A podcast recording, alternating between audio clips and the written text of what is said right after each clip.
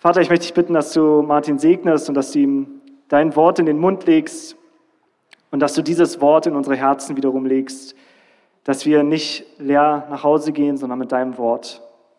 Amen.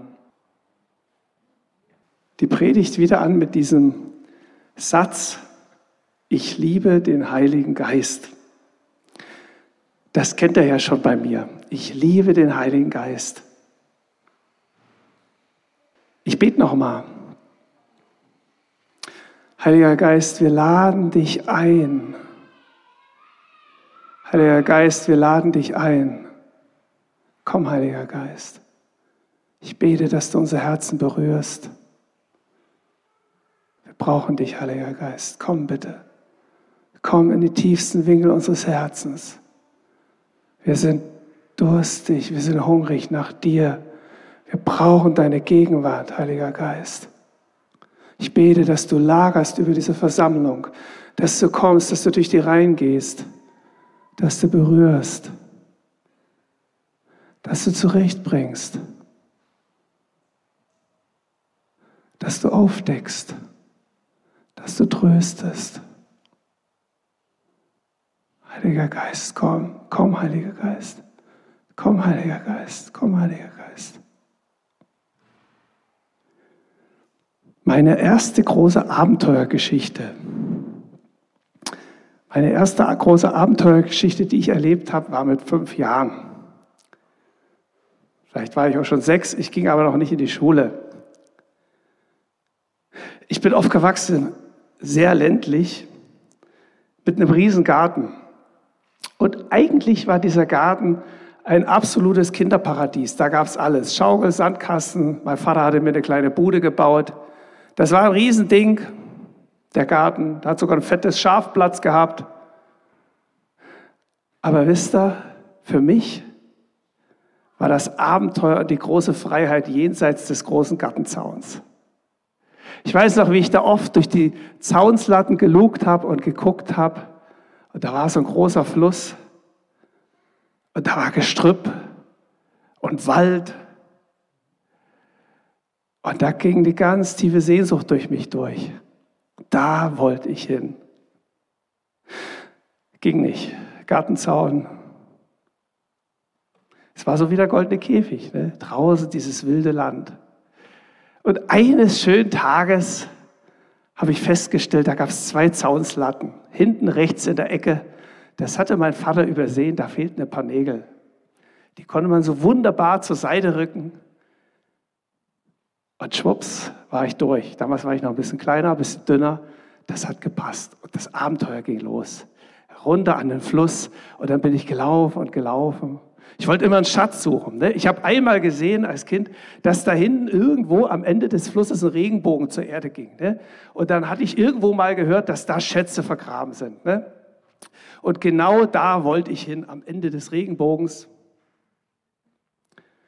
Gefühlt eine Stunde, ich weiß es ja auch nicht wie lange, sah ich dann mit großen Schritten meiner Mutter hinterherkommen. Und da schwante mir, dass mein Abenteuer jetzt ein jähes Ende nehmen würde. Wisst ihr, diese Geschichte musste ich wieder denken. Das ist der Heilige Geist. Der Heilige Geist, der, der bringt dich raus. Der bringt dich raus aus deiner Gefangenschaft, die du jenseits des Gartenzaunes erlebst. Das ist vielleicht alles ganz gut. Haben uns schön eingerichtet. Der Sandkasten ist da ne? und ein bisschen Schaukel, ein bisschen Unterhaltung. Passt alles. Aber der Heilige Geist, der bringt dich jenseits des Gartenzauns. In die große Freiheit. Das Abenteuer des Glaubens. Dazu lädt er dich ein. Und wisst ihr, wir gehen da mal weiter. Eine absolute Abenteuergeschichte wieder. Apostelgeschichte. Ich weiß nicht, ob ich die so hätte erleben wollen. Wir hatten ja das letzte Mal erlebt, der Paulus, der ist jetzt erstmal in Klausur gegangen, hat vielleicht Bibelschule gemacht ne, in Tarsus. Da war er erstmal, ich sag mal, spaßhaft eingemottet. Ne. Da passierte erstmal nicht viel. Jüngerschaftsschule, was auch immer. Und jetzt kommt Petrus wieder in den Vorderschein oder in den Vordergrund. Und da gibt es zwei kleine Geschichten, um die soll es uns heute mal gehen, die lese ich jetzt mal. Es geschah aber, als Petrus überall im Land umherzog, dass er auch zu den Heiligen kam, die in Lüda wohnten. Dort fand er einen Mann mit Namen Ananias. Der hatte acht Jahre auf dem Bett gelegen, er war gelähmt. Und Petrus sprach zu ihm, Ananias, Jesus Christus macht dich gesund. Steh auf und mach dir selbst das Bett. Und sogleich stand er auf. Da sahen ihn alle in Lyda und in Sharon und wohnten und bekehrten sich zu dem Herrn. In Joppe war eine Jüngerin mit Namen Tabitha, das heißt übersetzt Gazelle. Die tat viele gute Werke und gab reichlich Almosen. Es begab sich aber zu der Zeit, dass sie krank wurde und starb. Da wuschen sie sie und legten sie in das Obergemach. Weil aber Lyda nahe bei Joppe ist, sandten die Jünger, als sie hörten, dass Petrus dort war, zwei Männer zu ihm und baten ihn, säume nicht, zu uns zu kommen. Petrus aber stand auf und ging mit ihnen. Und als sie hineingekommen waren, führten sie ihn hinaus in das Obergemach. Und es traten alle Witwe zu ihm und weinten und zeigten ihm die Röcke und Kleider, die Tabitha gemacht hatte, als sie noch bei ihnen war. Und als Petrus sie alle hinausgetrieben hatte, kniete er nieder und betete und wandte sich zu dem Leichnam und sprach, Tabitha, steh auf. Und sie schlug ihre Augen auf und als sie Petrus sah, setzte sie sich auf. Er aber gab ihr die Hand und ließ sie aufstehen und rief die Heiligen und die Witwen und stellte sie lebendig vor sie. Und das wurde in ganz Joppe bekannt und viele kamen zum Glauben an den Herrn. Und es geschah, dass Petrus einige Zeit in Joppe blieb bei einem Simon, der ein Gerber war. Kleine Geschichte. Ich liebe Geschichten, wisst ihr ja. Kleine Geschichte. Neulich am Franz-Neumann-Platz, das ist, die Geschichte mit dem Löffel. Neulich am Franz-Neumann-Platz, ähm, wir haben ja immer so die Tradition, dass wir am Anfang immer eine Andacht haben. Ne? Ihr kennt das Essen, Trinken, Jesus. Oder besser gesagt, zuerst Jesus, dann gibt es Essen und Trinken. Ne? Und der gute Mann, der sich da bereit erklärt hatte, die Andacht zu machen, der war einfach verschwunden, der kam nicht. Und dann überlegte ich, was machst du denn jetzt? Hm. Und dann fiel mir so eine, hatte ich so den Eindruck, komm, die alte Geschichte, alte Geschichten sind immer gut. Ne? Die Geschichte vom Löttelklopper zu Plettenberg. Kennt ihr die, die Löttelklopper zu Plettenberg-Geschichte? Ne? Und ähm, braucht man Löffel? Den hat man. Es gibt immer Suppe bei uns. Ne? Aber ähm, fehlte mir noch ein Hammer. Wo ein Hammer hernehmen, hatte ich nicht mit. Und dann habe ich geguckt, ob irgendwo ein Stein liegt. Kleine Kiesel, aber da kann man nichts machen. Und dann stehe ich da so mit meinem Löffel in der Hand und überlege, was mache ich jetzt? Ne? Die Geschichte hatte ich den Eindruck, die sollte ich heute erzählen. Und interessanterweise, da kam so ein obdachloser Mann zu mir, kenne ich, da wirklich obdachlos mit so zwei, so gebückt, ne, mit zwei Beuteln und sagte, was suchst du denn? Ne? Und ich gesagt, ja, ich brauche einen Hammer. Sagte, ich habe einen Hammer. Ich gesagt, du hast da keinen Hammer. Doch, ich habe einen Hammer. Ne? Zwei kleine Plastiktüten, nur da soll ein fetter Hammer drin sein. Ne? Und dann wühlt er da drin herum, ich helfe ihm, ne, Bierflasche und was alles drin war. Und dann holte er wirklich so einen richtig fetten 3-Kilo-Hammer raus. Ich weiß nicht, wer von euch rennt mit einem fetten Hammer durch Berlin, also ich nicht. Ne? Aber krass, und ich dachte schon, weißt du, das ist Jesus. Ne? Der wusste schon vorher, ne? der wusste schon vorher, dass ich heute einen Hammer brauche, dass heute die Hammergeschichte dran ist, von den Löttelkloppern zu Blettenberg. Und da kommt der Mann mit einem fetten Hammer in den Beutel und dann konnte die Geschichte losgehen. Und jetzt aber zur Geschichte. Die Löttelklopper zu Plettenberg. Plettenberg liegt irgendwo da, wo, wo Paul herkommt oder so. Irgendwo im Sauerland, Siegerland, wo auch immer. Kann man heute nicht mehr auf der Karte finden, weil es gibt heute nicht mehr Plettenberg. Die sind ausgestorben. Die Löttelklopper zu Plettenberg, das waren so ein bisschen Hinterwäldler. Ne? Die lebten in einem Tal, links und rechts und vorne und hinten überall Berge. Die lebten so unter sich, alle glücklich und zufrieden mit Gott und der Welt. Und die hatten so Nationalgericht Suppe. Frühsuppe, Mittagssuppe, Abendsuppe, Sonntagssuppe. Es gab nur Suppe. Und es gab auch nur ein Instrument, das war der Löffel. Ne? Wunderbar und glücklich machten sie ihre Suppe. Frühsuppe, Mittagssuppe, Abendsuppe. Es gab Suppe. Sie lebten glücklich, vermehrten sich. Das Dorf blühte auf. Wunderbar, alles war zufrieden. Wenn da nicht eines Tages ein Fremder gekommen wäre. Der guckte sich den ganzen Laden da an, aß von der Suppe und irgendwann rief er alle zusammen und sagte, Mensch, ihr Blättenberger, ihr seid doch wirklich hinterwäldlerisch. Ihr lebt ja noch wirklich im dicken Mittelalter. Ne? Was habt ihr denn noch in eurer Hand? Und dann strecken sie alle ihren Löffel hoch. Ja, genau das ist es. Ne? Wer hat denn heute noch einen Löffel? Heute gibt es nur noch den Löttel. Wenn du modern sein willst, dann hast du einen Löttel. Keiner wusste, was ein Löttel ist. Ne? Dann zeigt er ihnen, was ein Löttel ist. Und ich zeige euch jetzt mal eine kleine Löttel-Einführung. Der Name Löffel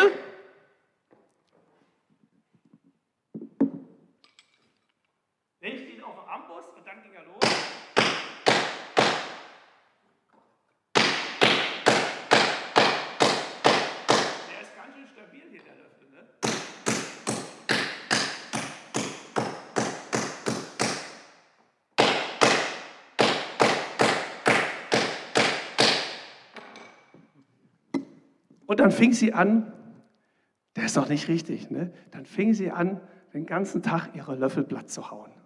Ne? Und gegen Abend haben sie dann alle so einen ganz platten Löttel in der Hand gehabt. Ne? Und freuten sich, dass sie jetzt dazugehörten, zu den modernen, aufgeklärten Menschen. Und dann führten sie alle den Löttel rum und sagten, ja, guck mal, guck mal, guck mal. Ich habe den Löttel. Dazu brauchte ich nämlich den Hammer. Meiner ist zu klein, hätte mal der gute Freund mit seinem dreieinhalb Kilo Hammer hier sein können. Ne? Da wäre das noch platter geworden. Nur abends, als sie dann zur Abendsuppe schritten, da merkten sie auf einmal, das war relativ unpraktisch. Ne? Die löffelten und löffelten, halbe Stunde, Stunde. Man wurde nicht satt mit so einem Ding. Ne? Man war bekleckert von Kopf bis Fuß. Ne? leider kam zu wenig im Bauch rein. Ne? Man ging dann halt hungrig zu Bett. War halt so, aber man muss schon ein bisschen leiden, wenn man modern sein will. Das ist halt so. Ne? Das gehört zum Geschäft. Nächsten Tag das gleiche Drama, übernächsten Tag das gleiche Drama. Ne? Die Leute wurden dünner und dünner. Ne? Es gab ein paar, ne? Die haben sich dann heimlich diesen Löttel wieder umgeformt, eine kleine Mulde reingemacht und abends im Dunkeln im Keller haben sie dann heimlich ihre Suppe gegessen. Aber sonst hatten sie einen zweiten Löttel, ne, stolz rumgesagt, ich habe einen Löttel, hier, guck mal, ne, ich bin modern, ich bin nicht mehr im Mittelalter, wohne nicht mehr in der Höhle, ne, bin der Steinzeit entkommen. Blettenberg gibt es leider heute nicht mehr, ne, ausgestorben, alle verhungert. Ne. Deswegen könnt ihr da nicht hingehen und einen Löttel angucken. Aber wisst ihr, Geschichte die kann man wunderbar auf der Straße erzählen. Ne? Das ist das, was wir Menschen gemacht haben. Wir wollten aufgeklärt sein. Wir wollten modern sein. Wir haben unsere Seelen platt gekloppt. Wir haben unsere Seelen platt gekloppt. Gott, Gebet, Jesus, alles abgeschafft. Aber wisst ihr, irgendwie dachte ich so, wir, die wir hier sitzen, wir sind nicht viel anders als die Blettenberger. Auch wir sind unserem Zeitgeist nicht entkommen. Auch wir haben unsere Seelen oft platt gemacht. Da ist wenig noch, wo der Heilige Geist landen kann. Themen wie sich Zeit für Gott zu nehmen, Freundschaft mit dem Heiligen Geist, einfach mal eine Stunde mit Jesus verbringen. Das schaffen wir heute gar nicht mehr. Ne? Wir leben so in diesem Getriebe wie alle anderen und wundern uns am Ende, warum so wenig in die Seele reingeht, warum wir so hungrig sind. Und wir denken vielleicht, Gott ist schuld. Ja, früher, da hat er noch gewirkt. Früher, da war noch Erweckung. Früher passierte noch was. Wir haben vergessen, dass sie früher noch einen richtigen Löffel hatten für ihre Seele. Dass sie noch richtig zugelangt haben.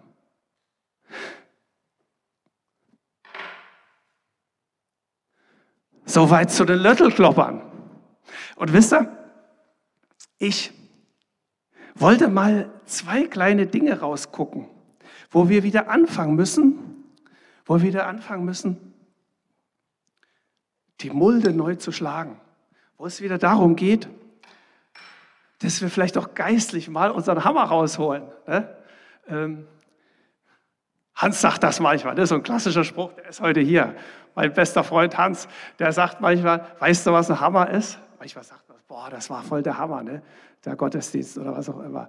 Hammer ist ein Werkzeug. Ne? Und wisst ihr, Manchmal muss man wieder den Hammer nehmen und sagen, ich brauche wieder so eine neue Vertiefung.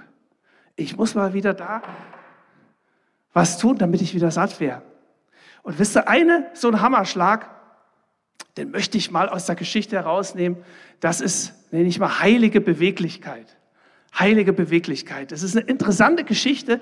Wisst ihr, manchmal glaube ich, es sind oft diese kleinen Details in der Bibel, die Sache, die, die ich sehr spannend finde, über die man dreimal nachdenken kann. Da heißt es zum Beispiel, es geschah aber, als Petrus überall im Land umherzog, dass er auch zu den Heiligen kam, die in Lüda wohnten. Weil aber Lüda nahe bei Joppe ist, sandten die Jünger, als sie hörten, dass Petrus dort war, zwei Männer zu ihm und baten ihn, säume nicht zu uns zu kommen. Petrus aber stand auf und ging mit ihnen. Das ist interessant, ne? Das Volk Gottes scheint manchmal ein fahrendes Volk zu sein, umherzuziehen. Die sind viele Menschen, die Gottes Wunder erlebt haben, waren auf Wanderschaft. Ne? Noah mit seinem Kreuzfahrtschiff, ne? Abraham mit der langen Pilgerreise, Elia war Wanderer, Jesus ständig so rumgezogen, Petrus, Paulus, das waren alle sehr fuß, fußlich organisierte Menschen. Die waren sehr aktiv. Die waren immer ständig in Bewegung. Heilige Beweglichkeit. Wisst ihr, ich glaube, dass Gott uns immer mal wieder auffordert, geh mal vor die Türe. Wenn du Abenteuer mit dem Heiligen Geist erleben willst, wenn du erleben willst, wie der Heilige Geist seine Werke tut, passiert das selten bei einem kühlen Feierabendbier vor Fernseher. Ich habe das oft erlebt, wie ich habe das oft erlebt, wie der Heilige Geist scheinbar ein sehr geselliges Wesen ist. Der liebt Menschenansammlungen. Das ist irgendwie so. Der liebt es dort, wo Menschen sind. Da ist er auch. In Bewegung sein. Wir haben einen Mitarbeiter bei uns bei T-Challenge, der ist schon viele Jahre da. Der hat da Jesus kennengelernt, der kocht wunderbar bei uns. Ach, weiß nicht, vier, fünf Jahre. Und dann haben wir mal überlegt, habe ich gefragt, wie bist du denn zu uns gekommen? Er wohnt bei uns in der Straße, da wohnen viele, ne? Und dann erzählt er, na ja, damals gab es ja bei euch diesen, ich sag mal keinen Namen, Hundebesitzer. Und ich erinnerte mich an den, der hat mich viel gechallenged. Ne? Der hatte so einen Hund, Modell quietschende Fußhube, ne? so ein kleines Waldichen. Der wedelte ständig zwischen meinen Beinen rum und du musstest da aufpassen, dass du den nicht getreten hast. Aber wie so Hundebesitzer sind, also bitte, wer einen Hund hat, nimmt mir das nicht übel. Ne? Aber Hundebesitzer sind eine besondere Spezies. Ne? Man geht so mit seinem Waldi raus, andere Hundebesitzer kommt. Und sofort ist man im Gespräch. Ja, wie geht's denn, Waldichen? Hat er schön Käckerchen gemacht? Was frisst er denn? Ach ja, ich war beim Hundefriseur, neue Dauerwelle und so weiter und so fort. Ne? Ist interessant. Hundebesitzer, die, die sind irgendwie sofort im Gespräch. Ne?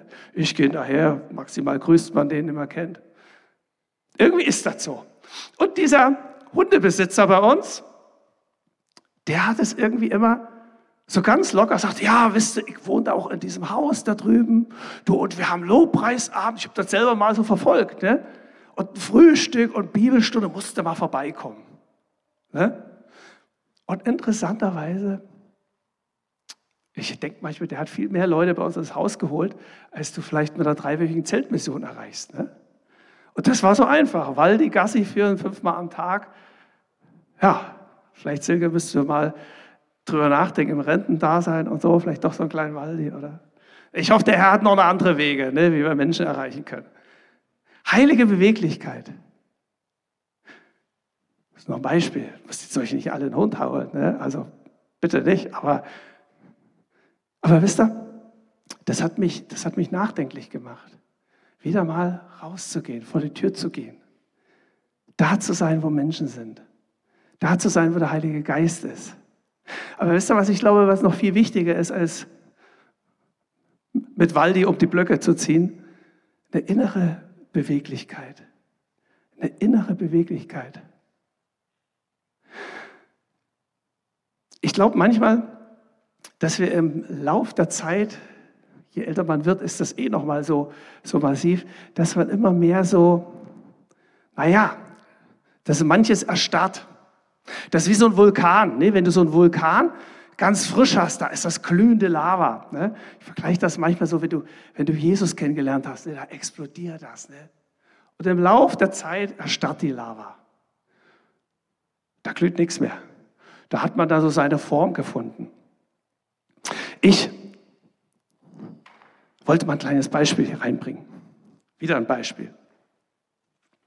Neulich am Franz-Neumer-Platz kam ein, kam ein älterer Mann auf mich zu, aus der Obdachlosenszene, und überreichte mir das hier. Ne? Wir werden dich vermissen. Das sagte Martin, ganz geheimnisvoll. Ich wollte dir mal was sagen ne? und ich wollte dir mal was schenken. Und dann überreicht er mir hier den Trauerflor, wir werden dich vermissen. Und am Anfang habe ich so überlegt, na ja, was will er denn mir damit sagen? Ne? Wird es langsam Zeit, dass ich hier mal, was ist ich, die Hufe hochklappe und von dann schreite? Ne? Was wollte er mir damit sagen? Und er lächelte mich an und ich merkte, der meint's ernst. Das war seine Art, wie er mir sagen wollte, ich mag dich oder Dankeschön. Ne? Habe ich da natürlich ganz feierlich bei mir zu Hause hingelegt. Ähm, aber wisst ihr, das war seine Art.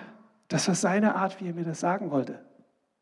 Und wisst ihr, ich glaube, dass wir als Christen unsere Art haben, wie wir das Jesus sagen wollen. Und das ist auch gut so. Und viele von uns haben unterschiedlichste Arten, wie sie das Jesus ausdrücken wollen. Kleines Beispiel. Gottesdienst. Ne? Wenn du neu in eine Gemeinde gehst, das ersten Besuch, ne, brauchst du die Leute nicht fragen nach irgendwelcher Theologie, Taufe und so was. Gar nicht wichtig. Frag einfach, wann muss ich hier aufstehen? Ne? Nichts ist in den Kirchen so verschieden wie das Aufstehen und Setzen. Die einen stehen zur Bibellesung auf, die anderen stehen zum Gebet auf, die anderen stehen zum Segen auf, zum Vaterunser auf. Wir stehen zum Gesang auf, zum Lobpreis. Prinzipiell ist ja nichts gegen Aufstehen zu sagen. Schöne Sache, hilft außerdem gegen Kirchenschlaf ne? und gegen müde Beine und man kann sich schön bewegen und den Herrn preisen. Wunderbar. Ich glaube, dass viele auch aufstehen, um Gott oder dem Wort Gottes Ehrerbietung zu bringen. Ne? Dass man sagt, dass diese Ehrerbietung, ne? ich stehe auf. Vor König steht man einfach auf. Klar, auf, kompliziert es ist, wenn ich daran denke, dass der König eigentlich hier drinnen wohnt. Ne? Manche stehen ja extra da auf, aber ne, da vorne wohnt er nicht. Ne? Der wohnt ja in uns. Aber es ist nicht schlecht aufzustehen, wenn man sagt, das ist meine Ehrerbietung. Der andere kniet. Das ist wunderbar. Manch einer zieht sich extra schön im Gottesdienst an, ne? um das Gott zu zeigen, ja, das ist mir was Besonderes. Das, das ist eine feierliche, heilige Sache. Aber wisst ihr, schwierig wird's, wenn ich diese Sache, die mir heilig ist, wenn ich das so machen will, wenn ich das zum Dogma, zum Gesetz erhebe. Beim Lobpreis wird bei uns aufgestanden. Ne? Und du fühlst dich dann wieder letzte, schlimmste Sünder, wenn du dann, was ist ich, mit Jeans hier reinkommst, weil du nicht ein Jackett angezogen hast. Das wird schwierig. Wenn ich aus diesem persönlichen Anbetungshaltung, aus diesem persönlichen, wo ich sage, das will ich ausdrücken, das ist mein Liebesbeweis heute für Jesus. Wenn ich dann Gesetz erhebe, dann werde ich unbeweglich. Das muss dann so. Ihr kennt ja der Satz, das, Wort, das letzte Wort einer sterbenden Gemeinde, das haben wir immer so gemacht. Ne? Das ist so das Friedhofswort. Und wisst ihr, das passiert ganz schnell dass wir so Form haben. Ne? Das ist ganz leicht, dass wir uns dann, was weiß ich, über die katholische Kirche erheben können, über ihre althergebrachten Formen. Aber ich sage euch eins, lasst uns mal 2000 Jahre Begegnungskirche feiern. Ne? Also da will, will ich dann auch nicht mehr hier Mitglied sein. Gott sei Dank muss ich das wahrscheinlich auch nicht mehr. Ne? Aber dann haben wir genauso wahrscheinlich verkrustete Strukturen. Es sei denn, Gott ist uns gnädig. Und wisst ihr, ich merke diese innere Beweglichkeit dass wir heute denken, naja, wir haben ja Corona. Ne? Die Erweckung haben wir auf 2025 verschoben. Wir dürfen ja nicht mehr die Hände auflegen zum Beten. Ne? So lange Hände auf 1,50 habe ich nicht. Ne? Und dürfen wir ja nicht mehr laut singen. Kümmern wir uns um die Erweckung nach Corona. Aber ich merke, Gott fordert uns in der Zeit heraus, neue Formen zu finden. Liebe ist kreativ. Liebe sehnt sich nach dem, den sie liebt. Gibt es tolle Geschichten, wie Menschen drüben im Osten, im Westen jemanden haben, den sie geliebt haben und wie sie manche sogar mit einem Tunnel rüber in den Westen gekrochen sind. Nur um dem nahe zu sein. Da gibt es keinen Halt, da gibt es keine Mauer, da gibt es keine Grenze, die diese Liebe halten kann. Wer sagt denn, dass wir nicht singen dürfen?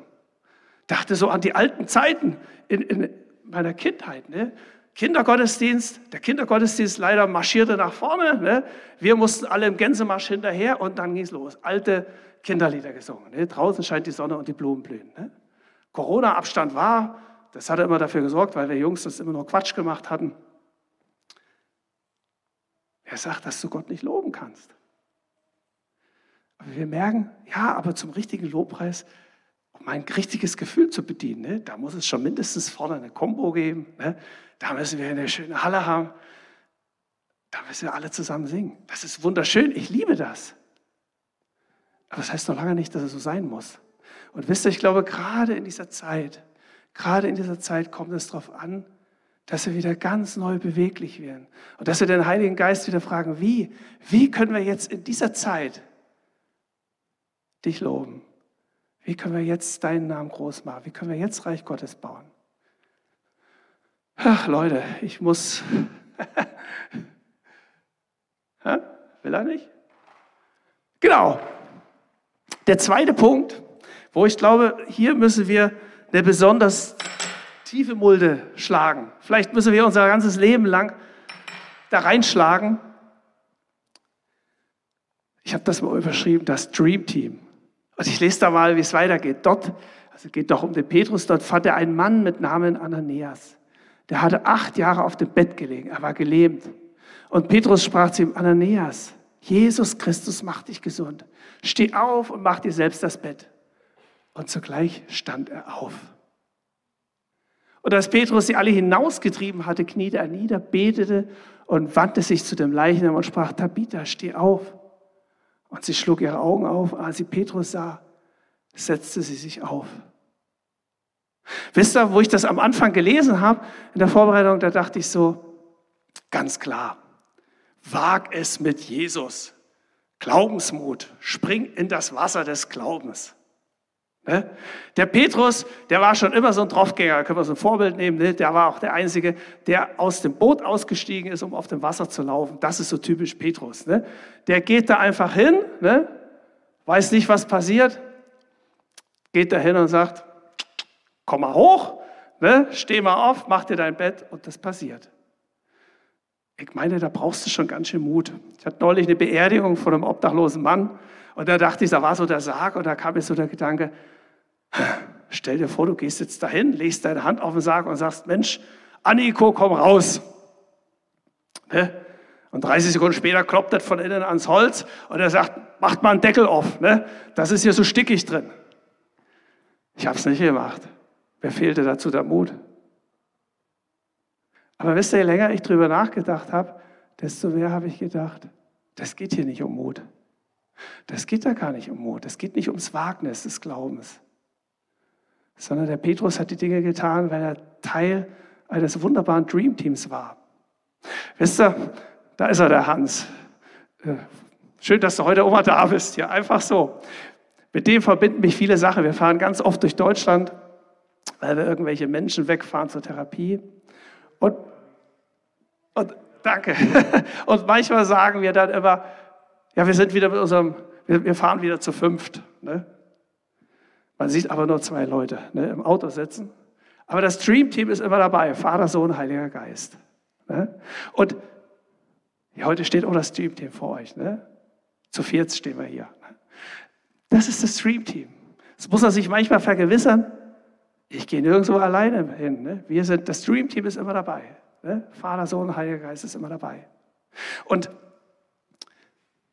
wisst ihr, wenn man das so sieht, dann merkt man, der war gar nicht so ein Tropfgänger, sondern der hatte, war einfach Teil dieses wunderbaren Teams.